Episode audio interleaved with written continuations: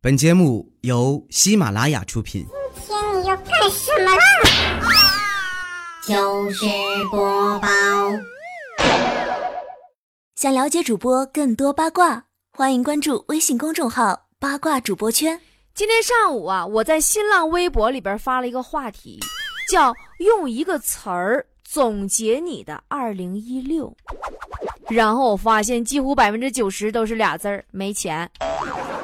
我就想啊，现在人都怎么了？于是我就回顾了一下自己这一年，发现也是没钱。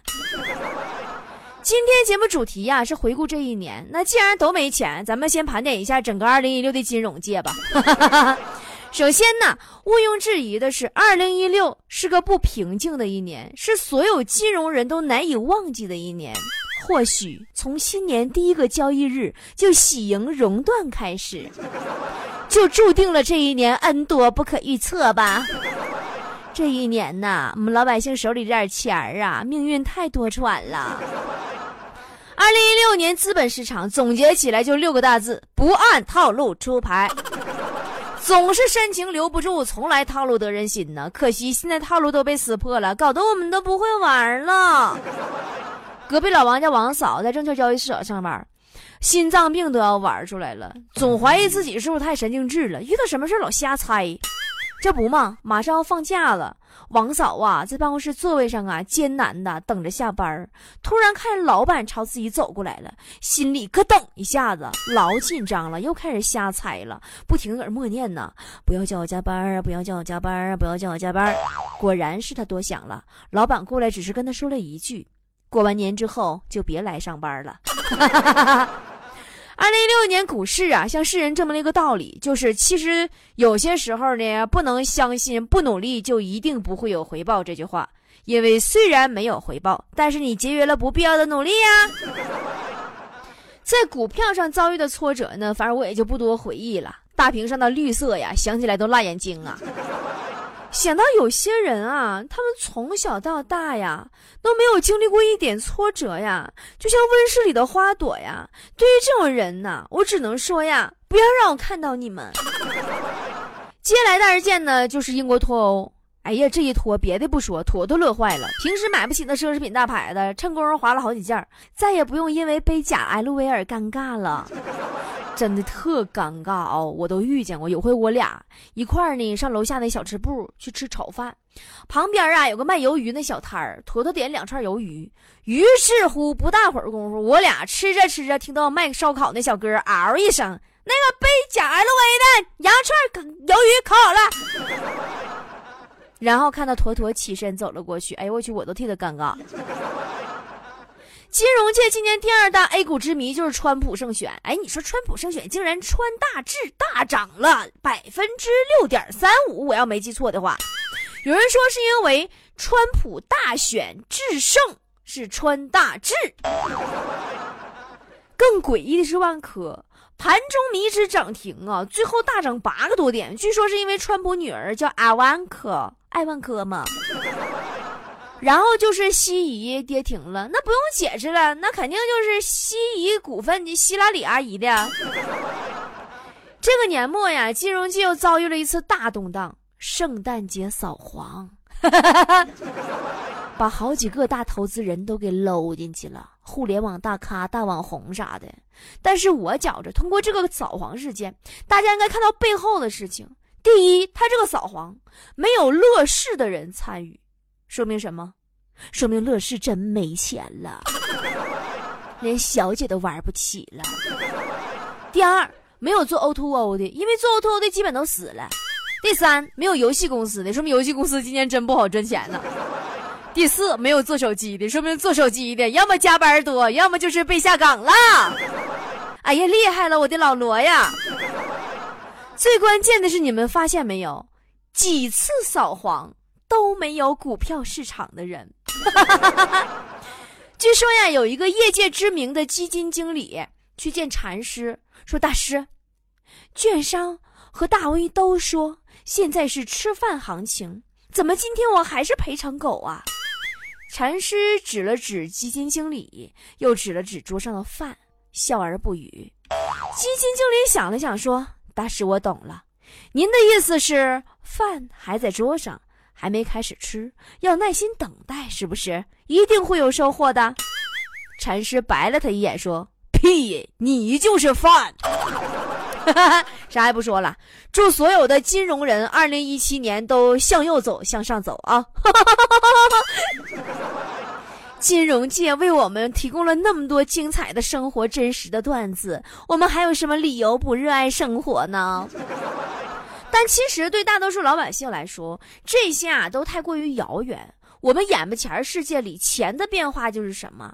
眼巴前世界里钱的变化就是六年前出去吃饭。基本都是付现金，三年前出去吃饭基本都是刷卡，而现在出去吃饭买水果付款都是手机扫一扫，这说明什么？那说明以后出门捡着钱的概率几乎为零了。对于强子来说，什么股票基金那都没有用，真正的生活是放假回家帮老爸打农药。今年跟我请了一个月的假，回家帮到老爸打农药。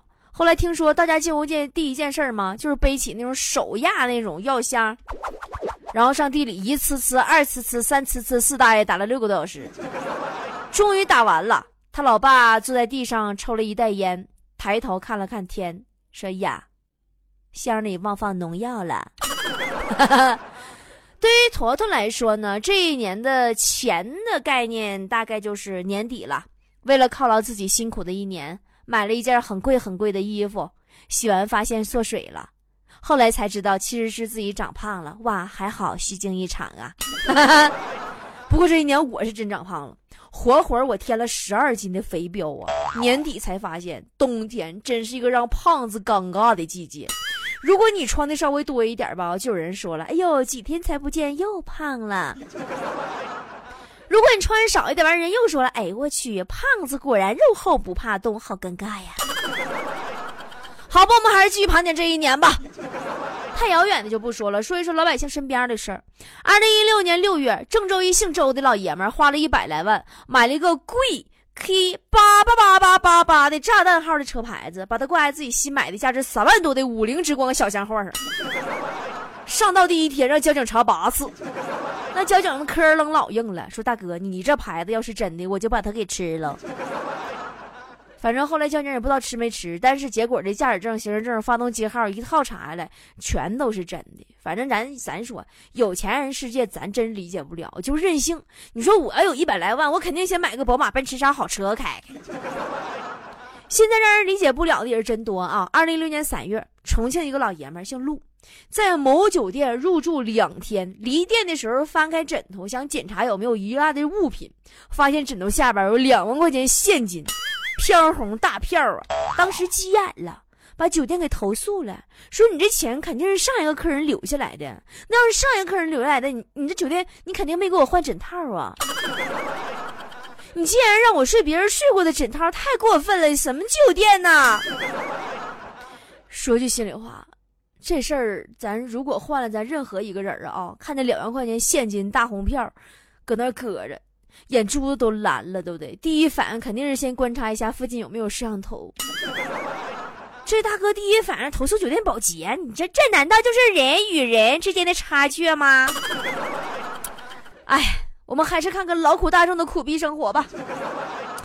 在深圳呢，有一男子被医生诊断需要做包皮手术。然后呢，这老爷们因为舍不得花好几千块钱的手术费呀，就花了六十八块钱网购了一个包皮切割器，在家自行手动给嘎了。哎呦喂，悲剧了！接下来的日子里又是躺能啊，又是冒血呀，没有招又找大夫去了，花了好几万块钱修复治疗了，听着都疼。关键网购这玩意儿，你说我就寻思麻药那玩意儿是不能网购的，外边不让卖不流通，你生切的。看这条新闻我就在想啊，现在淘宝真是万能啊，啥玩意儿都卖呀。我非常想知道这个包皮切割器的淘宝链接，不为别的，我就想看看它有没有买家秀。后来我搜一下，还真有哎。但是使用方法极其恐怖啊！产品说明我给你们读一下啊，都找出来啊。产品说明：把此切割器套在病灶处，然后用螺丝拧紧。没用螺丝什么鬼？然后步骤更血腥，等待病灶处自然坏死、脱落，用剪刀剪掉。（括弧一定要剪齐，不能剪出花边才好看。）良心卖家还赠送了一把剪刀。哎呀哎呀哎呀呀呀呀呀呀呀！不能读了，再读了我跟你说，就是现在听我节目那男的都得关了，都听都老疼了。我们看下一个啊，也是关于医院的。二零一六年十一月，日本一个老娘们儿在一次激光手术过程当中放了个屁，直接喷激光上了，当场引发火灾，干着了。屁呀，就这个屁呀，放以后这屁股就烧的大面积就烧伤了，手术室都烧没了。现在我终于明白为什么小时候我妈总教育我放屁要注意场合、注意时机了。